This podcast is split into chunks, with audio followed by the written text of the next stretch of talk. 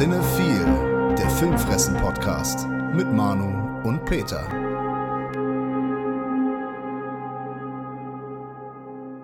Hallo YouTube, hallo Spotify, hallo Peter, wie ist es? Hallo Manu, ja, es ist okay. Kann mich nicht beklagen. Bei euch? Ja, ah, da, da kommen wir später noch drauf zu sprechen. Da gibt es ja auch einen Grund zur Freude. Auf jeden Fall. Jobmäßig. Klingt jetzt erstmal so, also von wegen, als hättest du Nachwuchs bekommen oder so. Aber nicht mein äh, jobmäßig. Achso. Oder weiß ich von irgendwas nichts. nee, keine Angst. Achso. Ja, nee, bei uns auch alles, äh, alles tutti, wie man äh, im Französischen sagt. Tutti frutti. Richtig. Bevor es losgeht, ich habe mal eine ganz spontane Frage. Oh, die werde ich ganz spontan beantworten. Also ist wirklich, ne? Du, Ja. du weißt jetzt die, nicht die Frage, die kommt. Und zwar hat mich ein Chefredakteur eines Filmmagazins, welches könnte das wohl sein, äh, hatte äh, eine Frage gestellt, die, äh, zu der wir uns Gedanken machen sollen. Ne? Also für so eine Kategorie. Und zwar drei Filme zu nennen. Ich sage natürlich jetzt nicht, welche drei ich genommen habe. Ich habe das schon abgegeben, ne? Und mit Beschreibung und so weiter. Ich sage das natürlich nicht, sonst würde ich ja die nächste Ausgabe der Deadline spoilern. Oder zumindest einen kleinen Teil davon. Aber ich stelle mal die Frage und äh, kann dir sagen, welche Sachen ich gewählt habe. Und zwar die schrägsten Komödien aller Zeiten. Okay, und ich soll jetzt die nennen. Wenn dir spontan was einfällt, äh, kannst du ja mal sagen. Ähm, Ich habe so ein paar Sachen, hatte ich mal in so in die engere Auswahl genommen, relativ spontan. Okay. Der Teufel liegt im Detail. Den kenne ich nicht. Nein, das So, hätte ich jetzt gesagt, das kennen auch nur die Deadline-Leser. Also die Anspielung. welche?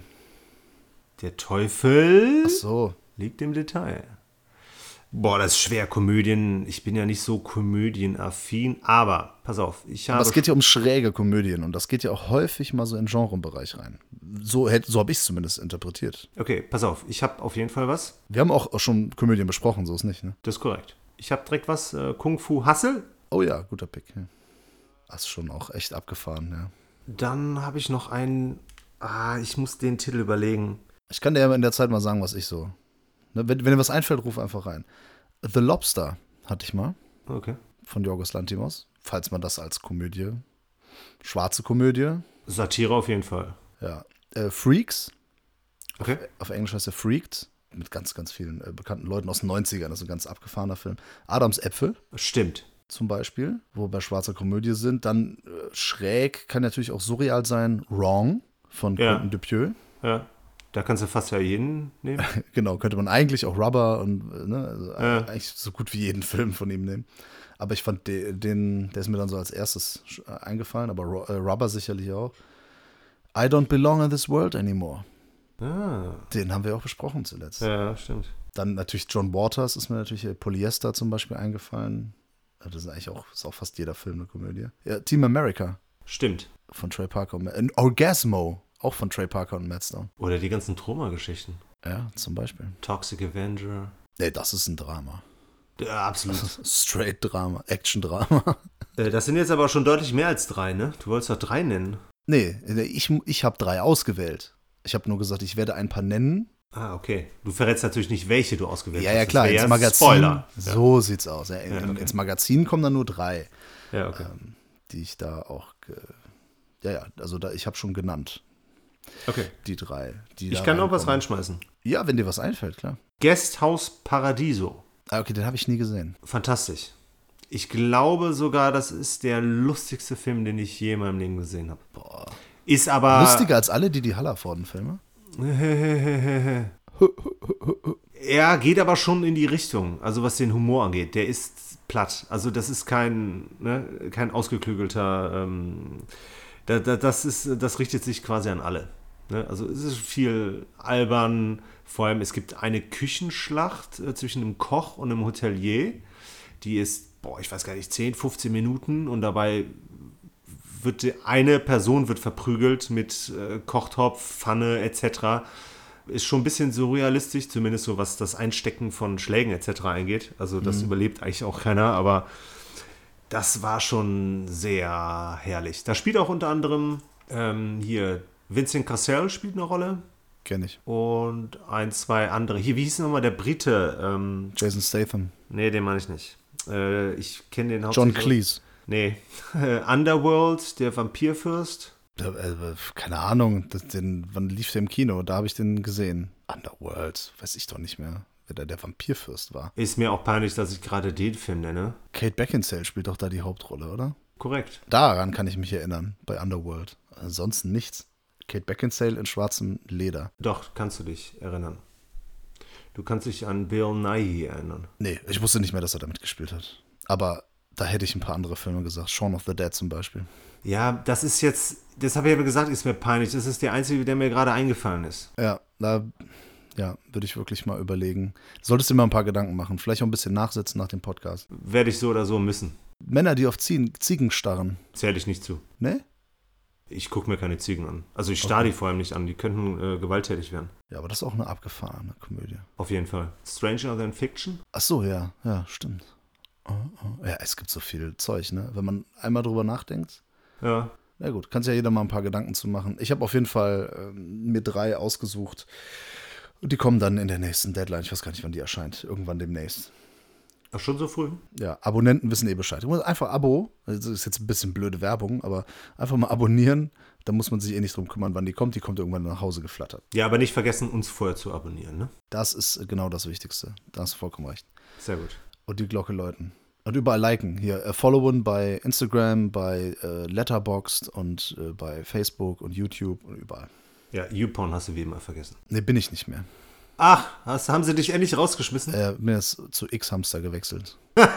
ist eh besser. Ah, gut. Ne, dann kommen wir doch zu spaßigeren Themen.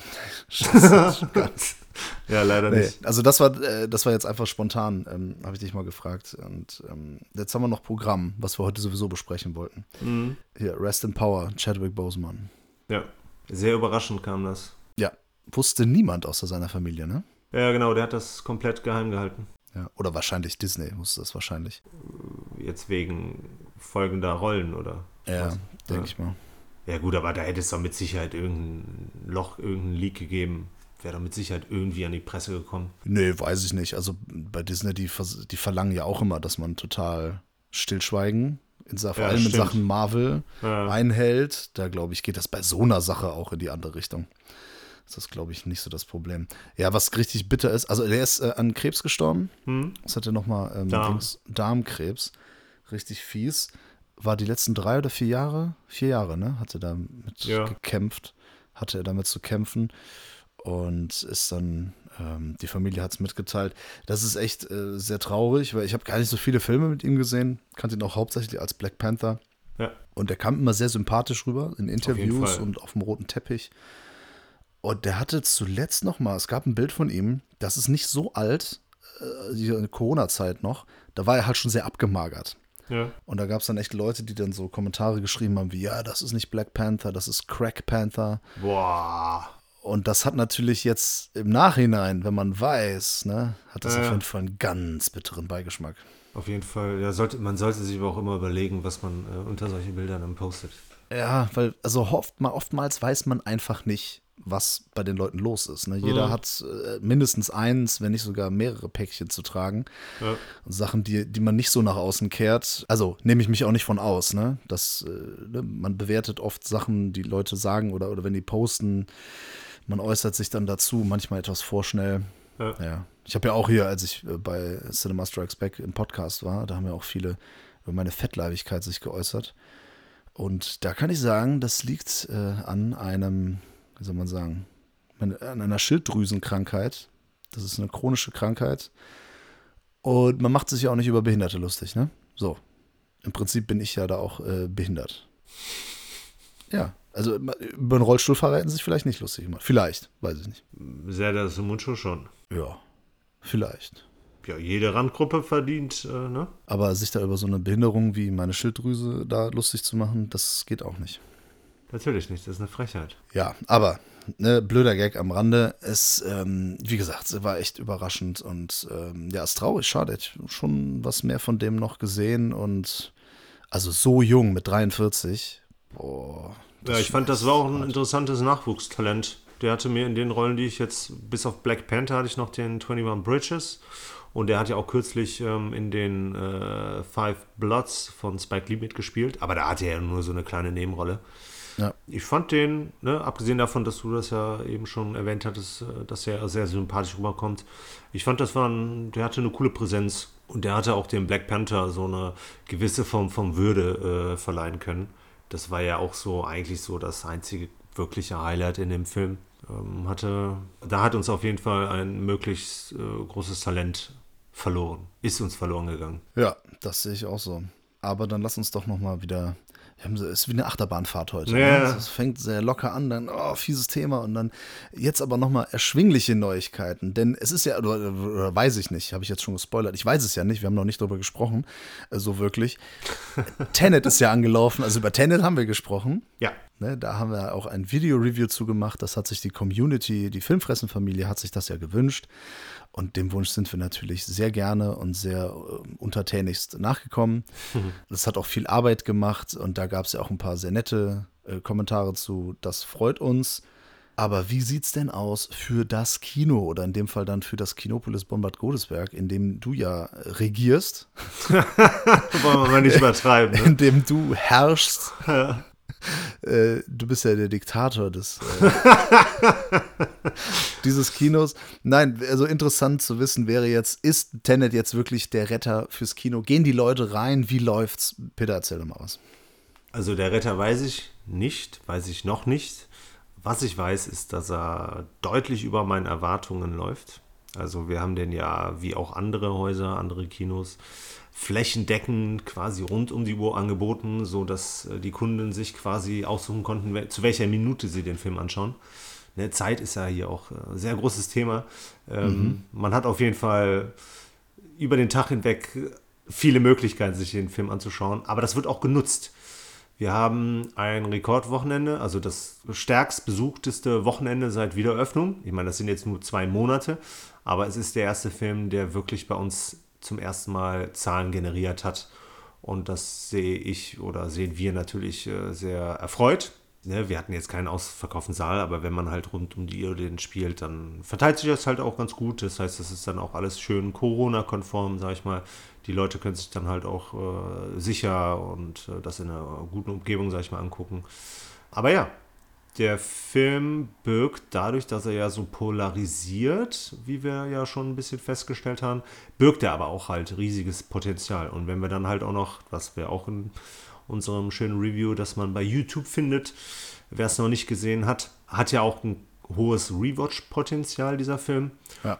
Und deshalb kann es durchaus sein, dass der über ein paar Wochen hinweg äh, weiter gut Zahlen generiert, weil die Leute sich den halt auch noch ein zweites Mal angucken wollen. Ja, das ist zu wünschen auf jeden Fall. Da habe ich mal eine kleine Frage zu, du meintest äh, nicht ausverkaufte Säle.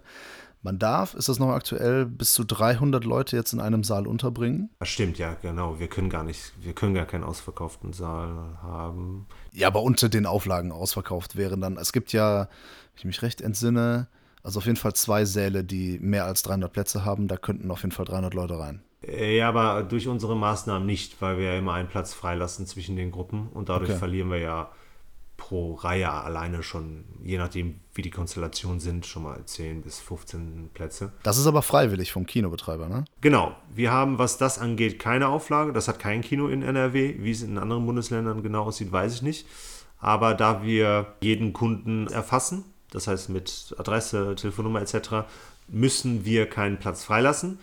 Wir lassen aber, nachdem wir anfangs hatten wir zwei Plätze freigelassen, das haben wir jetzt reduziert auf einen Platz, ähm, aber damit die Kunden sich halt noch was sicherer, sag ich mal, fühlen. Ja, das finde ich eine ganz gute Sache. Ich habe ja letzte Woche erzählt, dass ich in dieser zweiten Pressevorstellung von Tenet war. Und das war so, man hat es aufgeteilt. Ich weiß jetzt nicht genau, der Verleih hat sich nicht wirklich dazu geäußert, warum man da zwei Pressevorstellungen gemacht hat. Ich glaube, letztlich war das Argument eben Corona-Maßnahmen und so weiter. Wir waren in dem größten Saal im Cinedom in Köln. Ja. Und da passen, also das ist auch äh, größer, glaube ich, als der größte Saal bei euch, meine ich bin mir nicht sicher. Also 400 bis 500 Leute passen auf jeden Fall rein. Und wir waren gute 20 Leute da drin. Also die Maßnahmen auf jeden Fall gut umgesetzt. Jede Person in einer Reihe, dann eine Reihe frei und dann wieder eine. so gefühlt ja. Ja, okay. Cool. Ja, so ist das. Ähm, aber natürlich, Ticketverkauf ist ja nicht das Einzige, was fürs Kino wichtig ist. Haben wir, glaube ich, schon mal im Podcast äh, erzählt, bin ich mir gar nicht sicher. Aber was viele nicht wissen, ist, dass der Ticketverkauf ja gar nicht unbedingt das ist, woran die Kinos verdienen. Korrekt. Also es ist ein sehr kleiner äh, Betrag, der pro Ticket einge also als Gewinn fürs Kino abfällt. ja. Mehr setzt man ja um durch Popcorn, Softdrinks und so weiter und so fort. Also alles, was man zu essen und zu knabbern da kaufen kann an den Theken im Kino. Deswegen ist das ja, wie viele auch sagen, äh, warum ist denn das so teuer? Ja, damit das Kino auch was verdient.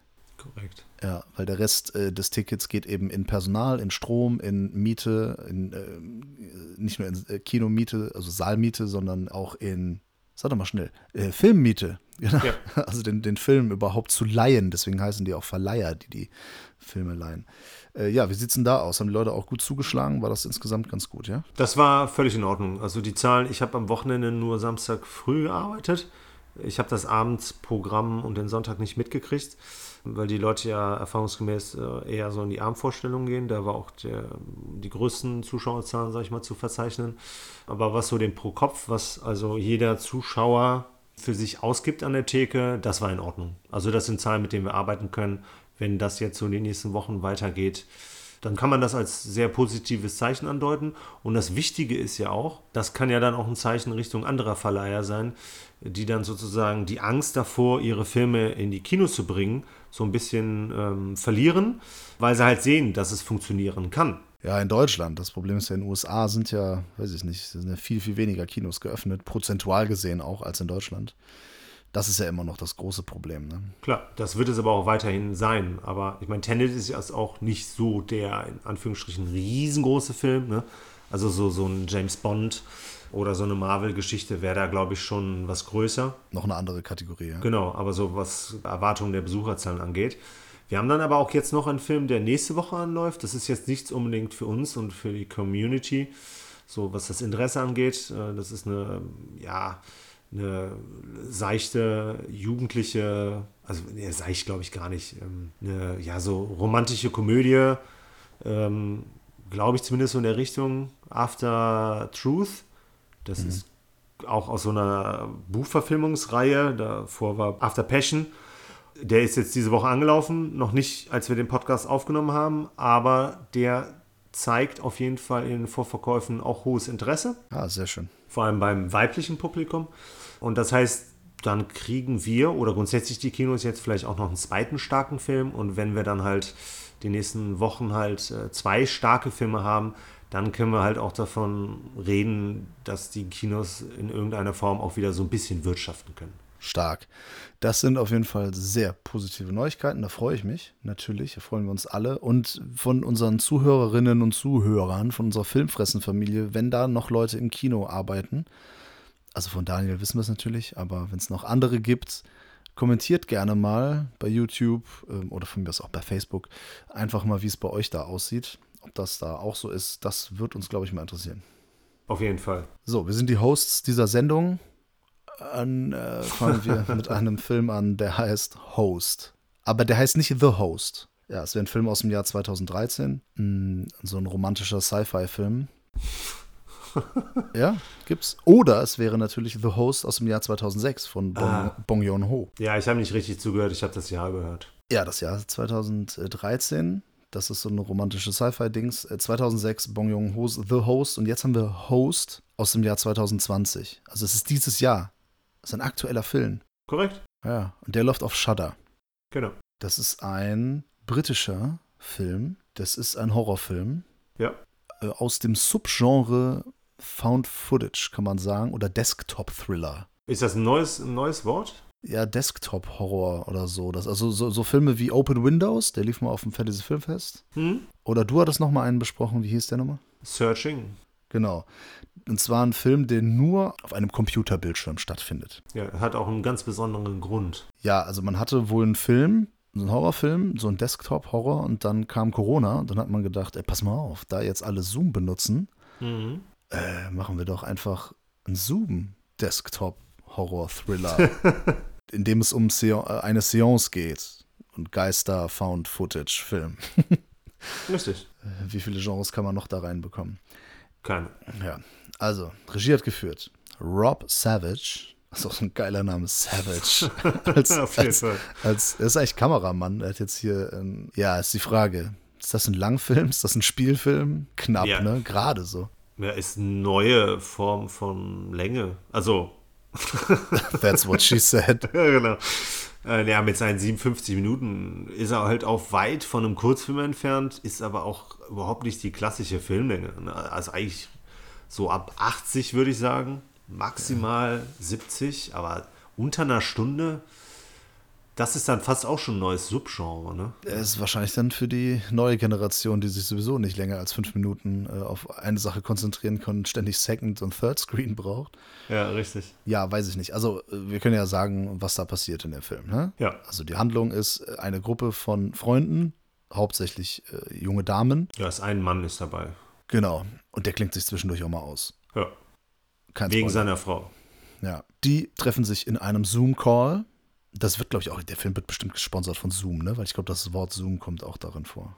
Äh, Ich glaube Das häufiger. wird Ja. auch, glaube ich, äh, ja, gesagt. Ja. Weil die eine Freundin da irgendwie äh, kam auf die glorreiche Idee zu sagen, komm, lass doch mal so eine Seance abhalten und irgendwie unsere verstorbenen Verwandten heraufbeschwören oder kontaktieren. Ja. Dann haben sie in dem Zoom-Call dann noch so eine, ja, wie heißen die nochmal? Ein Medium? Ja, ein Medium, genau. Also in dem Medium PC haben, die, haben die ein Medium eingeladen, die Salen, und die führt die dann so durch diese Seance, ist dann aber auch für längere Strecken des Films nicht mehr dabei, weil das Drehbuch es nicht braucht. Das Dreh- Drehbuch kann sie gerade nicht mehr gebrauchen. Deswegen ist sie eine Zeit lang nicht mehr da und ja, Die fällt zu einem günstigen Zeitpunkt aus, ähm, nämlich äh, zu dem Zeitpunkt, wo quasi die Seance angefangen wird, wo die ersten ja, paranormalen Phänomene, sag ich mal, zu sehen sind.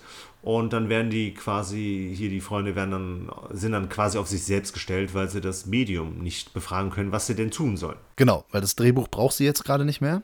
Ja. Und deswegen, sie hat so ihren, ihren Part getan und damit die jetzt nicht da irgendwie die Kontrolle übernehmen kann, lassen mal die Mädels jetzt alleine mit den Geistern, die dann auftauchen. So, mehr, mehr verraten wir jetzt nicht. Also okay, was wir glaube ich auch verraten können, ist, dass das, da kann man ja auch schon von ausgehen, dass das Ganze so ein bisschen aus dem Ruder läuft. Besonders weil wir auch schon erwähnt haben, dass das Medium irgendwann aussteigt. Ja, es ist ein Horrorfilm, ne? es ist Ja, ein ja. Geister-Horrorfilm. Ist ja klar. Und ja, der erste Corona-Horror. Nee, nee, es gab ja noch die Corona-Zombies, ne? Von Ja. Full Moon, aber Ja. ja, hat jetzt, Shudder hat jetzt auch so einen Corona-Desktop-Horror-Seance-Found-Footage-Film. Äh, ja, was halte ich davon? Also schon was weniger als äh, die Kritiker von Rotten Tomatoes. Ja. Da hat da nämlich 100 Prozent. Also das war Stand vor, vor einer Woche. Das halte ich für sehr übertrieben. Ähm, ich fand den Einstieg etwas lang. Trotzdem haben wir in einem langen Einstieg wenig über die Figuren erfahren. Nicht, dass das jetzt groß von Interesse wäre, aber das hätte ich halt gestrafft. Das fand ich teilweise ein bisschen langweilig, was da so bequatscht wurde. Ist halt so, als würde man und einem uninteressanten äh, Zoom-Gespräch halt äh, beiwohnen oder halt auch äh, äh, einfach nur zugucken. Das ist genau mein Problem. Also die Rotten Tomatoes Kritiker sind mir echt, echt vollkommen egal. Ich gebe auch auf diese IMDb-Ratings nicht viel. Ähm, Der Film hat mich am Anfang total genervt. Ich fand das richtig scheiß nervig, weil es eben, also der ist am Anfang zu realistisch. Ja, ja, genau. Es läuft nämlich, also jeder von uns hat das ja jetzt auch gemacht, ne? Anfang der Corona-Zeit, als wir uns dann nicht so treffen sollten mit äh, Freunden und vielleicht auch mit der Familie nur so, äh, nicht unbedingt die ganze Zeit oder so, ne? Oder auch nur sehr selektiv. Da haben wir das ja auch gemacht, ne? Irgendwie mit über Zoom oder irgendwas Skype, scheißegal, ne? Videochats mit Freunden, dann hat man die mal gesehen oder hat man vielleicht einen Quizabend gemacht oder einfach nur gequatscht oder irgendwas gespielt oder ne so. Hat, hat ja jeder gemacht. Und dieser Film macht das so realistisch und das ist halt super langweilig, weil die Figuren uninteressant sind, sind halt irgendwelche Leute. So, man, man merkt halt, okay, die kennen sich. Ja. Aber, aber woher? Und äh, ja, Figurenzeichnung ist halt auch egal. ja. Und äh, es ist passiert nichts Interessantes. Es ist so, ja, ach so, ich bin da, ja, genau, ha, ich trinke jetzt das und das. Interessiert keine Sau. Ist super. Also, ohne Witz, das hat mich ja schon bei meinen Zoom-Calls genervt. Also, muss ich ganz ehrlich sagen. ja, nichts gegen meine Freunde jetzt, aber das war dann irgendwann so nach ein, zwei Monaten rumgezoome, muss ich auch sagen, hat mich das generell, dieses, äh, die Leute nur auf dem Bildschirm zu sehen, genervt. Ich habe jetzt für den Film habe ich so gemacht, dass ich wirklich mich in äh, ich habe das Wohnzimmer dunkel gemacht und habe den Film auch auf dem Laptop geguckt. Ah, okay. und dann so stilecht, damit das irgendwie äh, rüberkommt. Ja, also so der der fängt halt richtig kacke an. Ja. Voller Klischees und das Schlimme ist, wenn dann dieses Medium dazu geschaltet wird, die sieht halt schon aus wie so eine Hexe. Ne, mit ihren grauen, langen Haaren und äh, das sieht aus, als wenn sie halt in so einem Hexenhaus wohnt. Jetzt mal ganz ehrlich, also Ja, äh, als, als wenn die da irgendwie bei Madame Tussauds irgendwie in so einer Kulisse da stehen würde. Und das sagen die dann später auch noch. Oh, her house looks so creepy und so. Ja. Ja, pf, warum wohl, ne? Also, Ja. es einfach gruselig wirkt und naja. Wirkt auf jeden Fall nicht sehr vertrauenswürdig, die Dame. Ja, genau. Man hat auch immer so das Gefühl, so, die, die weiß eigentlich gar nicht, was sie da wirklich macht. Es ist vor allem total simpel, wie die die holen, ne? Also so Ja, ja. die Geister kontaktieren. Es ist einfach, ihr braucht irgendwas von der verstorbenen Person, eine Kerze, den Raum dunkel machen und jetzt stellt euch mal einen Kreis vor. So, los geht's. Was? Äh, Funktioniert das so? Ich weiß nicht. äh, ich habe noch nie bei einer mitgemacht, aber ich glaube nicht, dass das ganz so einfach ist. Es funktioniert auch nur bei Leuten, die da wirklich dran glauben. Ne? Ja, ja, klar. Ja, gut. Es wird aber hinten raus ein bisschen besser, würde ich sagen. Ja, gegen Ende wird's flott, aber es wird auch wieder komplett realitätsfern. Und das ist mein Problem. Am Anfang ist das so gegroundet, es ist so realistisch, dass es schon nervt. Äh, Und am Ende ist es also so over the top, dass man auch denkt so, okay, was passiert, also was, was geht denn jetzt ab? Aber es gibt ein, zwei Szenen, die funktionieren, sagen wir es mal so. ja, das würde ich unterstreichen. Also ich würde den in den Situationen, wo er dann funktioniert, würde ich den so ein bisschen mit Paranormal Activity vergleichen wollen. Ja, total. Ähm, nur, dass wir hier halt äh, im Prinzip die ganze Zeit sechs Kameras, also nicht die ganze Zeit, aber meiste Zeit die sechs Kameras sehen, weil es, glaube ich, sechs vorne sind. Ich fand das auch zwischendurch so, was so das Technische angeht, weil man darf auch nicht vergessen, die Schauspieler, die mussten das alles selber machen. Die haben das halt von zu Hause auch äh, alles äh, installiert, äh, Kameralicht, äh, ihre eigenen Stunts gemacht, was ich auch löblich fand, weil das hin und wieder ganz okay aussah Ja, ja, doch. haben dafür dann auch Workshops und so machen müssen. Es stört dann anfangs auch so ein bisschen, dass wir dann so viele Kameras haben, ne? also so viele Bilder, wo man glaubt hingucken zu müssen, es eigentlich überhaupt nicht will und vielleicht auch nicht sollte. Ähm, aber ich fand es interessant, dass es hinten raus dann trotz der vielen Blickwinkel, in Anführungsstrichen, dann doch irgendwo übersichtlich war.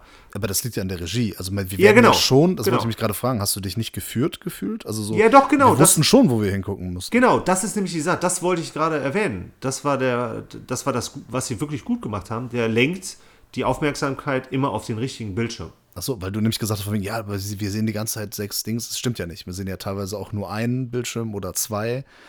Es ist nämlich nicht so wie zum Beispiel bei Open Windows, was wirklich nur an einem Bildschirm Ja. spielt, sondern hier wird, gibt es teilweise sehen wir nur Ausschnitte aus dem Bildschirm. Ja, aber auch wenn man viele Kameras sieht, also wenn man viele Desktop-Bildschirme Ja, sieht. dann weiß man, auch, wo man hingucken soll. Genau, genau. Und das finde ich, äh, haben sie echt gut hingekriegt. Ja, genau. Ja, ja. Das, das ist von, von der Regie ist das auf jeden Fall gut, weil das ja eine neue Art der Regie quasi ist. Ja.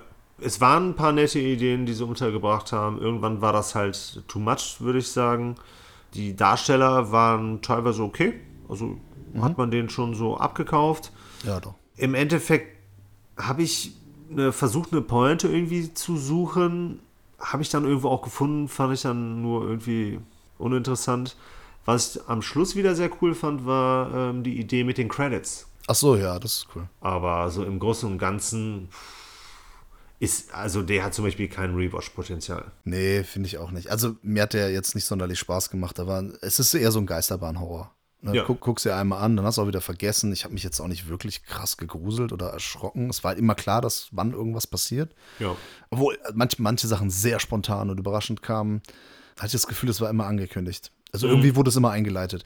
Ja. Was mich super nervt bei diesen Sachen, ne? du kannst ja immer nur das sehen, was die Laptop-Kamera dir zeigt. Und dann, wenn die irgendwo hingehen, die nehmen immer den Laptop mit. Und dann drehen die den auch nach vorn. Also du musst dir mal vorstellen, wie die dann durch die Gänge gehen. Das heißt, Ja. die halten den Laptop vor sich in der Ja. Wohnung, gehen dann rum, hallo, ist da jemand? Das ist doch total bescheuert. Das macht niemand. Besonders wenn sie die ganze Zeit Angst haben und fliehen, eigentlich nur weg wollen und dann den, das Ja. halt mitnehmen. es ist halt super unrealistisch, dass sie die ganze Zeit dann oder die meiste Zeit eben auch ihre, ihr Licht auslassen.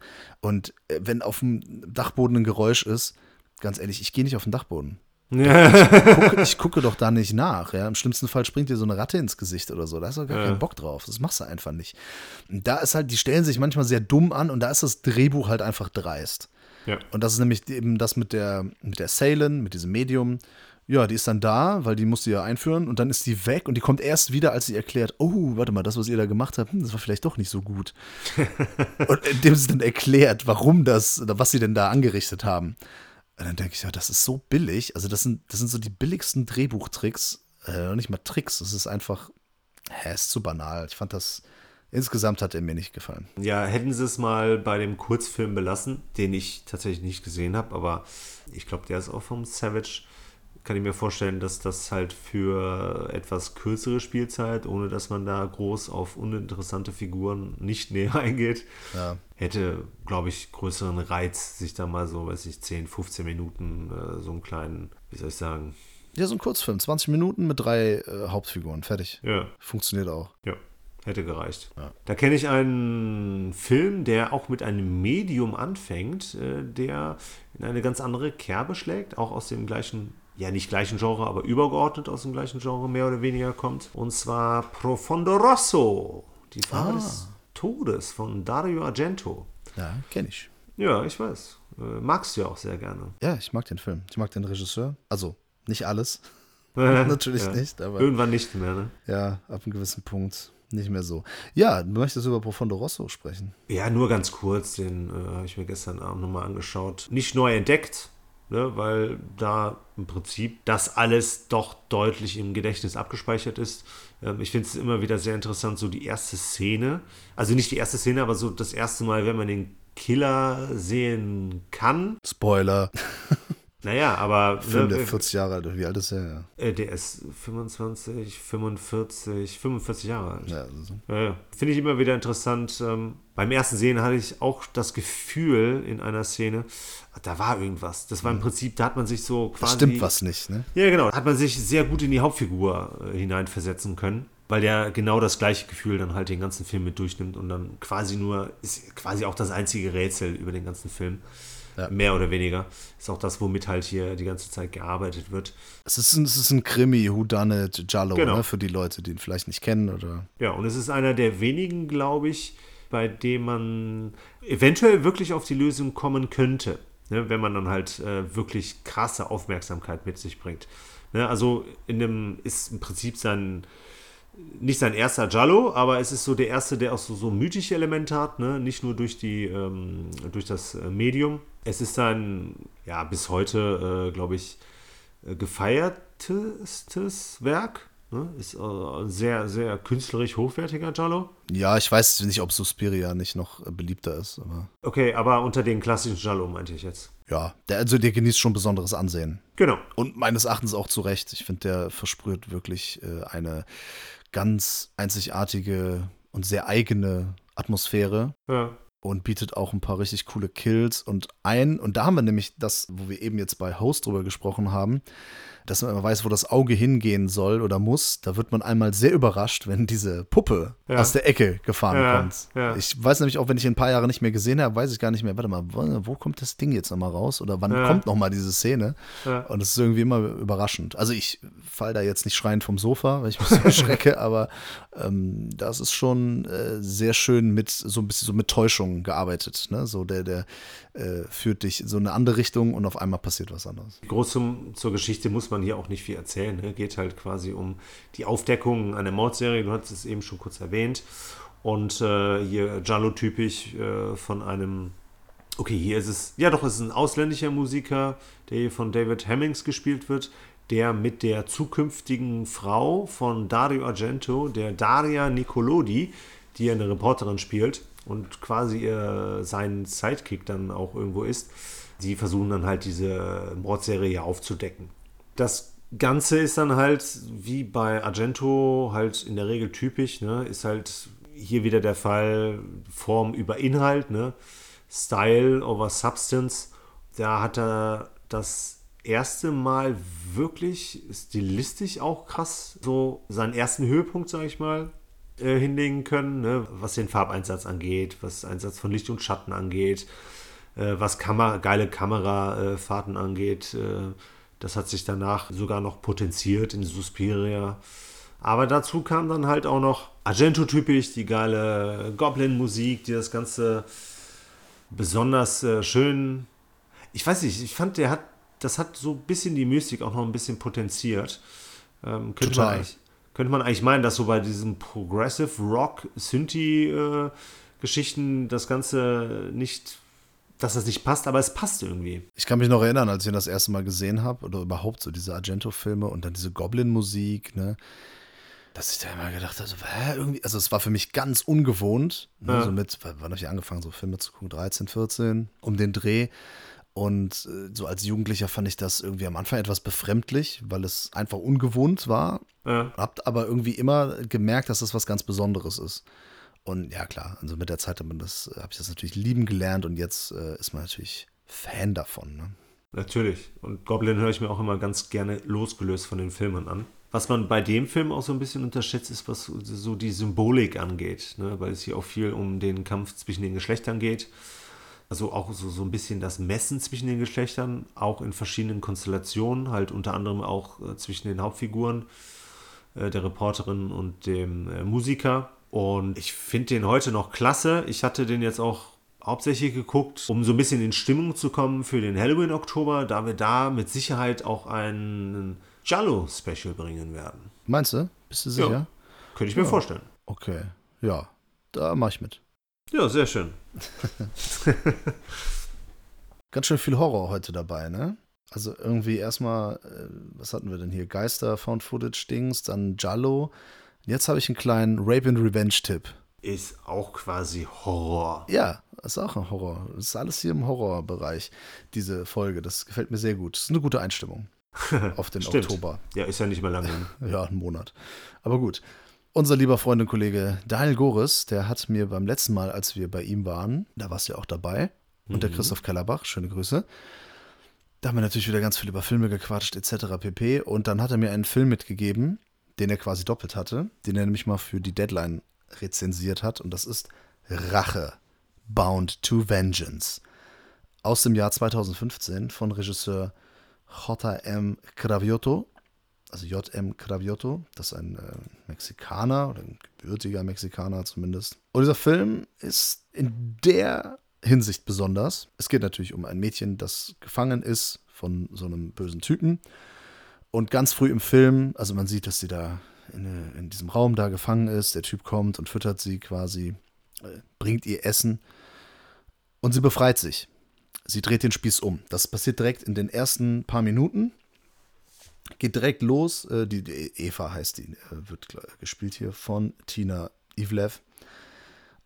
Und äh, wird dann, also so, ne, sie hat dann die Möglichkeit zu fliehen, denkt sich aber, ne, pass mal auf, es gibt ja hier noch andere Mädchen. Und sie zwingt ihn dann dazu, pass auf, sag mir, wo die anderen Mädchen sind, damit sie die befreien kann. Und das genau ist das Interessante, dass sie sich eben ganz früh befreit und einfach den Spieß umdreht, aber jetzt nicht einfach sich an ihrem Peiniger rächt, sondern eben die anderen Mädchen befreien will. Dann sagt sie, fahr mich da und dahin. Sie findet auch so Fotos von den, von den anderen äh, Mädchen, die eben von so einem Ring gefangen wurden. Dazwischen geschnitten sind immer äh, so, so, so Found-Footage-mäßig ist so ein Video, das ihr Freund von und mit ihr gemacht hat. Da sind die auf so einer Kirmes.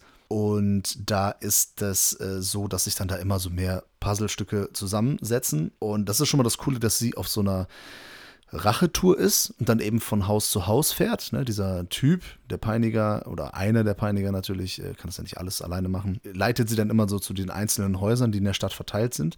Und jetzt kommt das super Interessante dabei. Nicht alle von diesen Mädchen wollen vielleicht gerettet werden oder vielleicht manipuliert der Typ sie auch so und ab und zu passieren auch mal Unfälle oder es gibt Missverständnisse, so dass einige auch gar nicht gerettet werden können. Ah, okay. Ich will ja jetzt nicht zu viel verraten, aber das sorgt für sehr, sehr, ähm, ja, Erlüsternde, nee, lü- lustige Szenen. ja, es ist irgendwo lustig, obwohl es eigentlich ja äh, sehr ernst ist und, und, und traurig, aber das macht den Film halt so besonders. Äh, So ziemlich abgefahren, weil das ist so ein Thema oder eine Seite von diesen Geschichten, die ich so noch nicht beleuchtet gesehen habe. Und das ist äh, cool in Szene gesetzt und einfach lebt von dieser frischen Idee.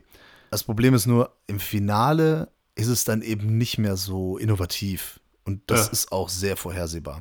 Okay. Da kommt man halt sehr schnell drauf. Da ist es dann auch nichts mehr Besonderes. Aber so die Idee und äh, der Weg, sagen wir so 75 Prozent, ne, drei Viertel des Films, sind da schon echt cool. Und aus meiner Sicht, ich bin da jetzt nicht so der absolute krasse Raven Revenge-Fan und gucke da jeden Film von, aber von den Filmen, die ich kenne, würde ich jetzt schon mal sagen, dass das so ein frischer Wind in dem Genre ist. Vor allem ein frischer Wind, mit dem man nicht so rechnet weil die okay. Streifen doch meistens sehr ähnlich ablaufen. Ja, wollte ich gerade sagen, da kannst du ja im Prinzip eine Zusammenfassung geben und äh, du weißt schon gar nicht, welcher davon gemeint ist. Ja, genau. Das, ist, äh, das hat mir gut gefallen. Deswegen der kleine Rape and Revenge-Tipp: Rache. Bound to Vengeance. War das auch eine Empfehlung von unserem lieben Daniel? Ja, der hat gesagt, dass er ganz gut ist und äh, sollte ich mir mal angucken. Okay, cool. Haben wir denn noch was Horrormäßiges? Oder etwas, was vielleicht in diesen Bereich fallen könnte? den nächsten Film, den ich spielen wollte, das ist quasi auch ein Horrorfilm, quasi irgendwo. Wir haben nur Horror heute. Es ist ein Horror-Podcast. Den hattest du noch nicht gesehen, ne? Den hatte ich noch nicht gesehen. Den habe ich jetzt zum Glück nachholen können. Den gab es bei Amazon Prime für 97 Cent. Und ich kann mich nicht dran erinnern, aber ich glaube, du hattest da einen Daumen hoch gegeben. Ja, wir haben darüber gesprochen. Du hast darüber gesprochen, ich habe dir zugehört also im Zuge, im, ne, im Rahmen der Filmfressen oder des Cinephile Podcasts, im Rahmen der Fantasy Filmfest, was war das denn, White Nights, ne? Ja, kann sein. Habe ich darüber gesprochen. Ja, die Rede ist natürlich von Veterans of Foreign Wars. Ein sehr geiler Streifen, muss ich sagen. Der hat mich von vorne bis hinten, hat er mich an Carpenters Assault on Precinct 13 erinnert, auf jeden Fall. Ähm, und zwar sowas von.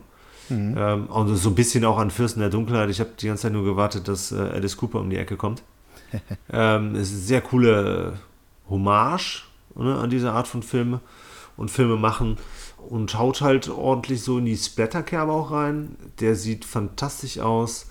Und das Ganze immer wieder mit so einem Augenzwinkern erzählt. Ich finde das herrlich, diese ganzen Allstars hier äh, bewundern zu können. Den Stephen Lang, der mir tatsächlich erst seit Don't Breathe ein Begriff ist. Aber dann so Leute wie Martin Cove, äh, William Settler oder auch vor allem natürlich Fred Williamson. Ja, yeah, The Hammer. Genau, das war schon fantastisch. Du hast auch immer wieder so Referenzen gefunden, zumindest auch was so Ideen angeht. Ne? Wenn es dann beispielsweise, ich kann ja ganz kurz sagen, ne? es geht um Veteranen, die quasi gegen äh, Drogen-Junkie-Zombies äh, kämpfen müssen, weil sie ein junges Mädchen beschützen wollen. Das Ganze spielt halt in der Kneipe und im Prinzip ist es eine große Kneipenschlägerei. Äh, die Jungs wollen im Prinzip nur einen Geburtstag feiern, wollen die Kneipe dann verteidigen und im Endeffekt auch das junge Mädchen und bauen sich dann auch so im A-Team-Style Waffen zusammen. Und sie wollen es sich auch nochmal beweisen, ne? dass sie es drauf haben. Auf jeden Fall gehen sie darin auf. So also ein bisschen hat ja auch jeder von denen so noch den Krieg äh, im Blut quasi, ne? erinnert sich noch äh, stark dran und äh, fühlen sich auch so ein bisschen wohl, wenn sie halt auch nochmal draufhauen können. Ja, das heißt, wir haben hier lässige Typen, trockenen Humor, flotte Sprüche und das Ganze dann halt in einer wirklich minimalistischen Handlung, in einer geradlinigen Action mit einem super geilen Look und dann halt noch mit äh, einem Sinti-Score der sich teilweise auch sehr, sehr, sehr stark an Carpenter orientiert, vor allem ja, an bewusst. ihn erinnert. Ja, ja, genau. Ja. Äh, volle Kanne. Das ist äh, extrem so. Das habe ich dem Film auch hoch angerechnet, weil das war so einer dieser Filme bei dem Fantasy Filmfest oder bei einer dieser Veranstaltungen zumindest. Die werden dann so mit Fansblätter angekündigt und da ist dann meistens bei diesen Filmen oder sehr häufig kommt das vor, dass dann so der Fun sehr übers Knie gebrochen ist und sehr gewollt und eher nicht lustig und Splatter dann auch wirklich nur vereinzelt. Und hier ja. kommt das aber wirklich mal zusammen. Es trifft ja. voll ins Schwarze. Es ist auch noch so ein bisschen äh, The Warriors drin. Es ja. ist so ein bisschen From Dusk Till Dawn drin. Also gerade der Williamson, ne, der spielt ja da auch so ein bisschen.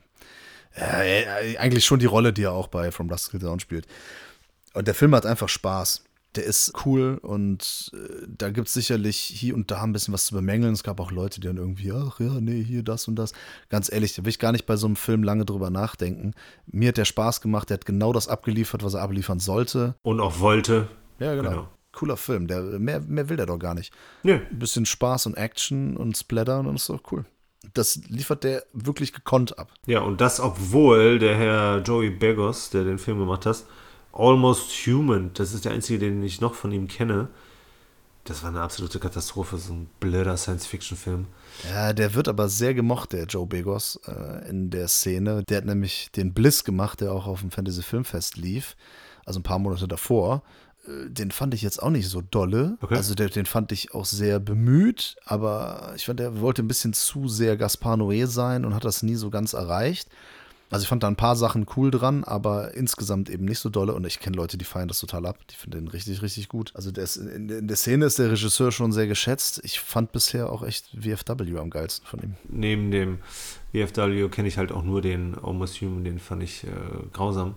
Ja, den fand ich enttäuschend. Ja. Da habe ich mir auch sehr viel von erwartet und der kam auch mit so Vorschusslorbeeren. Ja. Ja, hat auch nicht bei mir gezündet, leider. Ja, schade, aber wir haben doch noch einen letzten Film, der von der ersten Minute an gehasst wurde, hat Ja. sich aber dann irgendwann auch wieder geändert. Halloween 3 oder Halloween 3, Season of the Witch oder auf Deutsch Halloween 3, die Nacht der Entscheidung. Ich finde diesen Titel, die Nacht der Entscheidung, das ist so nichtssagend. Das ist total bescheuert. So, was entscheidet sich denn in der Nacht? Wo, hä? Was? Siehst doch mal so, dass John Carpenter sich entschieden hat, dass Halloween 3 ohne Michael Myers funktionieren muss. Ja, der Halloween 2 war nicht so erfolgreich. Und dann kam er auf die Idee und hat gesagt, so, wir machen jetzt so eigentlich wie bei Saw damals, jedes Jahr, jedes Jahr einen Halloween neuen Saw-Film. Hat er gesagt, wir machen jedes Jahr einen neuen Halloween-Film, aber immer eine andere Story. Ja. Das ist immer so ein anderer Film, da geht es immer um was anderes.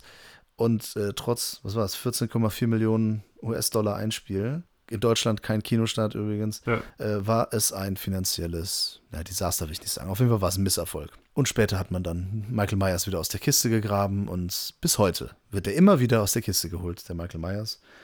Ja, der Film wurde gehasst, weil Michael Myers nicht dabei war und mittlerweile ist er aber ein sehr geschätzter Beitrag im Halloween-Franchise. Also gerade weil oder obwohl Michael Myers da nicht mitspielt. Ja, das ist die Frage. Wie ist das denn bei uns? Also, achso, zu den äh, Eckdaten noch, ne? 1982, in unserem Geburtsjahr, kam der raus. Drehbuch und Regie ist von Tommy Lee Wallace.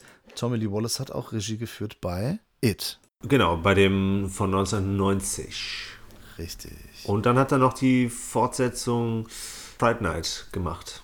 Zwei Ja. Jahre zuvor. Und Regie und Drehbuch auch für Vampires 2, Los Muertos. Stimmt. Mit, äh, ich glaube, da spielt John, Bo John Bovey mit. Ja, richtig. Sehr lange her, dass ich den gesehen habe. Der zweite Teil von John Carpenters Vampires. Ja, also worum geht's für die Leute, die sich nicht mehr erinnern können? Ich habe den Film nämlich sehr lange nicht mehr gesehen und habe mir den jetzt für ein paar Euro habe ich mir nochmal geholt und habe mir den äh, nochmal reingezogen. Dr. Daniel Chalice, der wird hier gespielt von Tom Atkins.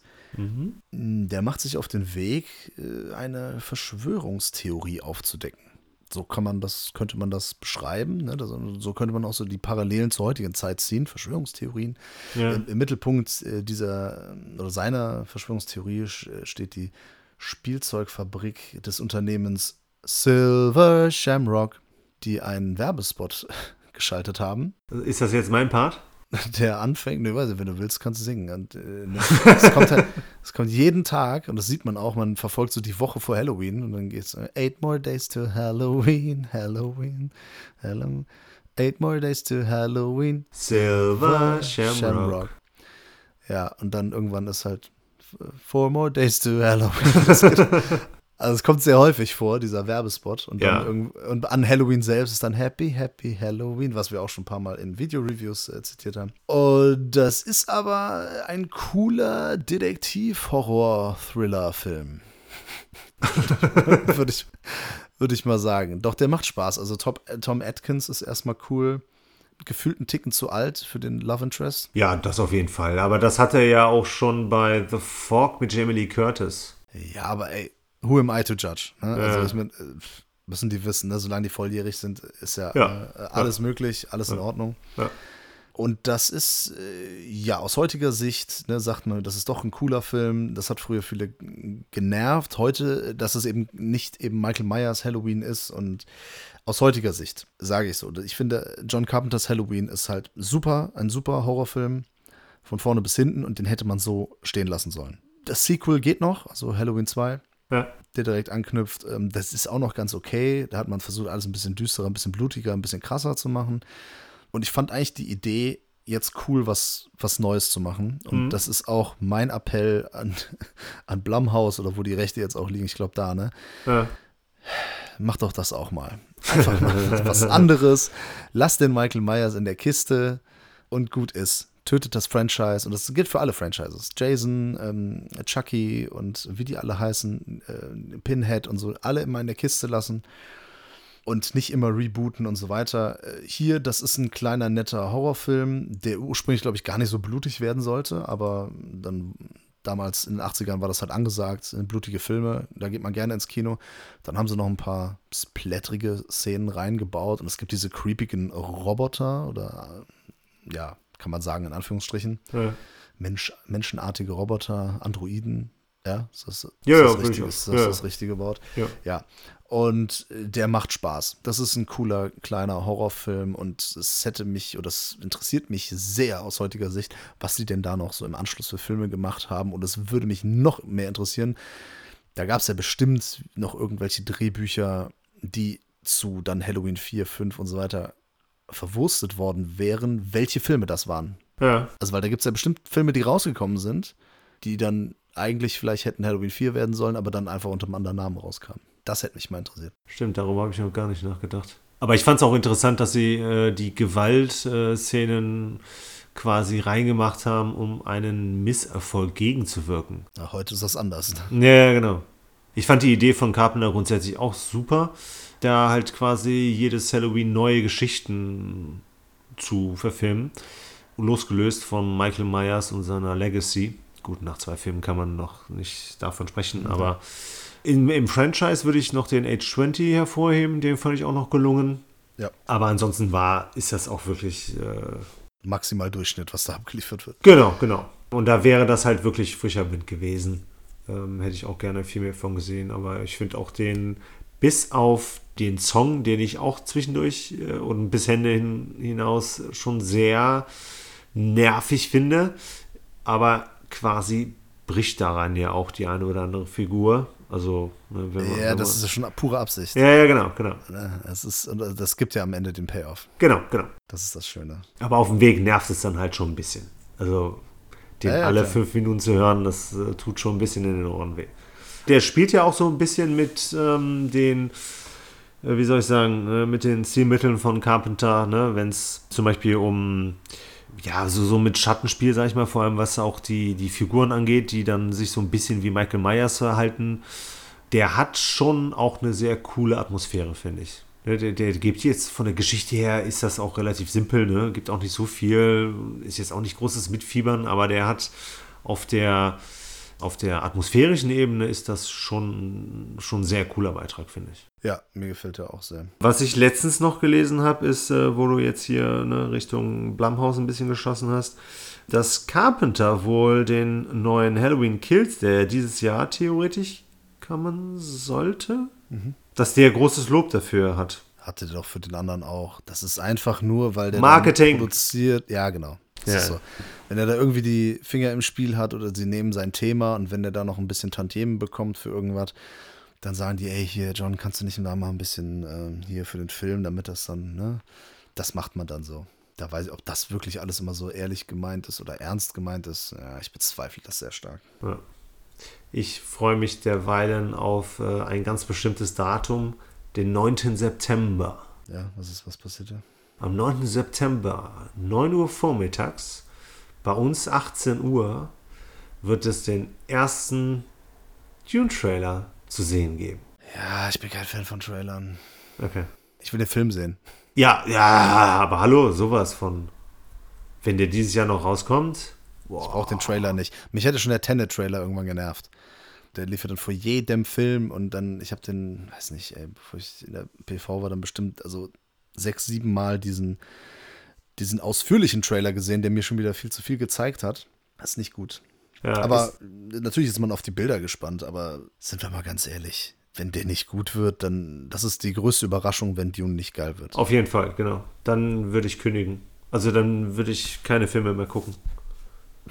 Nee, ich würde wirklich, ich würde, äh, würde, würde das Handtuch werfen. Ich würde äh, sozusagen äh, meine Hoffnung aufgeben, dass ich nochmal einen guten Film sehe. Wenn, wenn Villeneuve einen schlechten Film liefert, dann ist es vorbei mit meiner Filmleidenschaft. Und Gleiches hätte man über John Carpenter sagen können und äh, über Dario Argento. Oh, wenn der Argento mal einen schlechten Film macht, dann gucke ich nie wieder Filme. Er hat schon vor 25 Jahren keine Filme mehr gucken dürfen. Ich sag das äh, bei Villeneuve und äh, Lantimos. Mal gucken. Nee. Jetzt, jetzt bürde den beiden Herren doch nicht so krass, so ein, ein schweres Gewicht auf die äh, auf. Sie kriegen es ja nicht mit. Ja, von daher. Nee, das äh, war der äh, Podcast der Entscheidung, oder? Horror-Podcast. Podcast des Horrors. Ja. Da sind wir durch und nächste Woche geht's weiter. Da haben wir auch wieder ein paar, also ich habe da auf jeden Fall wieder ein paar abgefahrene Filme, glaube ich, im Gepäck, die ich da mitbringe. Auch was Neueres? Nee. ich glaube, das ist alles. Obwohl, stimmt gar nicht. Ein Film ist relativ neu. Aus, aus Indonesien. Stimmt, den wollten wir ja zusammen besprechen. Ja, ich guck mal, vielleicht bringe ich ja da noch was Aktuelleres mit. Mal schauen. Ansonsten habe ich älteres und äh, abgefahrenes, aber es kommen ja noch ganz viele Video-Reviews. Ne? Stimmt. Möchtest du da schon mal die Vorfreude schüren für das nächste? Nee, wenn der Podcast raus ist, dann ist auf jeden Fall schon mal der Highway zur Hölle gepflastert mit unserem Video-Review zu einer schönen Mediabook-Veröffentlichung von Wicked Vision. Kurz vor Kinostart von Faking Bullshit kommt ein Review von uns. Yep. Und was haben wir noch? Ähm, Destroyers Peninsula. Da werden wir auch noch ein, also ich dann ein kleines Review, Video-Review machen und wir werden in einem Podcast noch besprechen. Boah, und da kommt noch ganz viel. Ich wir haben noch so viel im Petto. Auf jeden Fall. Und dann kommt ja irgendwann auch noch der Oktober, ne? Da wird's ja, da werden die Leute bombardiert. Ja, mit geilen Podcasts, mit ganz vielen geilen Video-Reviews zu coolen Horrorfilmen. Und ich bin auch noch zu Gast beim Schocktober von den Kollegen vom Cine Entertainment Talk. Ja, ist doch schön. Mhm. Da werde ich ein bisschen was über, ah nee, darf ich jetzt nicht sagen, aber auch über einen Horror-Franchise aus den 80ern sprechen. Ah. Zumindest über, zumindest über die ersten vier Filme. Ich kann mir vorstellen. Ich darf nichts sagen. Ich gebe einen Tipp. Kill, kill, kill, ma, ma, ma. kill, kill, kill, ma, ma. Also ich glaube, jeder, der hier zuhört, erkennt das. Also hätte es eigentlich auch sagen können. Egal. Ich weiß nicht, ob ich das hätte jetzt sagen dürfen oder so diese Hinweise, diese expliziten, eindeutigen Hinweise hätte geben dürfen, weil ich nicht weiß, ob die das selbst schon angekündigt haben oder nicht. Okay, soll ich das jetzt rausschneiden? Nö. Okay. Ich habe ja nichts gesagt, ich habe ja nur Leute ein bisschen heiß gemacht und auf deren Podcast gelenkt. Das ist auch, auch mal ganz nett. Ja, schön. Hier wieder Crossover-Werbung, hoffe ich. Ja, so gehört sich das. Ja gut, äh, was hältst du davon, wenn ich mich jetzt mal als erstes verabschiede? Abstand. Nee, mach. Okay, ja, dann äh, hat mich gefreut. Ein sehr horrorlastiger Podcast, war gar nicht so geplant, aber ergibt sich halt manchmal. Nächste Woche dann vielleicht etwas äh, bunter, sage ich mal. Aber trotzdem, wir hatten ja ein paar nette Sachen dabei, so ist ja nicht. Äh, ja, in dem Sinne äh, freue ich mich auf nächste Woche, äh, wünsche noch einen schönen Tag, was auch immer. Bis nächste Woche. Liebe Filmfressenfamilie, ich verabschiede mich auch. Danke dir, Peter, für den tollen Talk. Ich wollte eine schöne Alliteration zum Schluss bringen. Und ist ein bisschen peinlich geworden. Egal, ich sage einfach Tschüss. Macht's gut.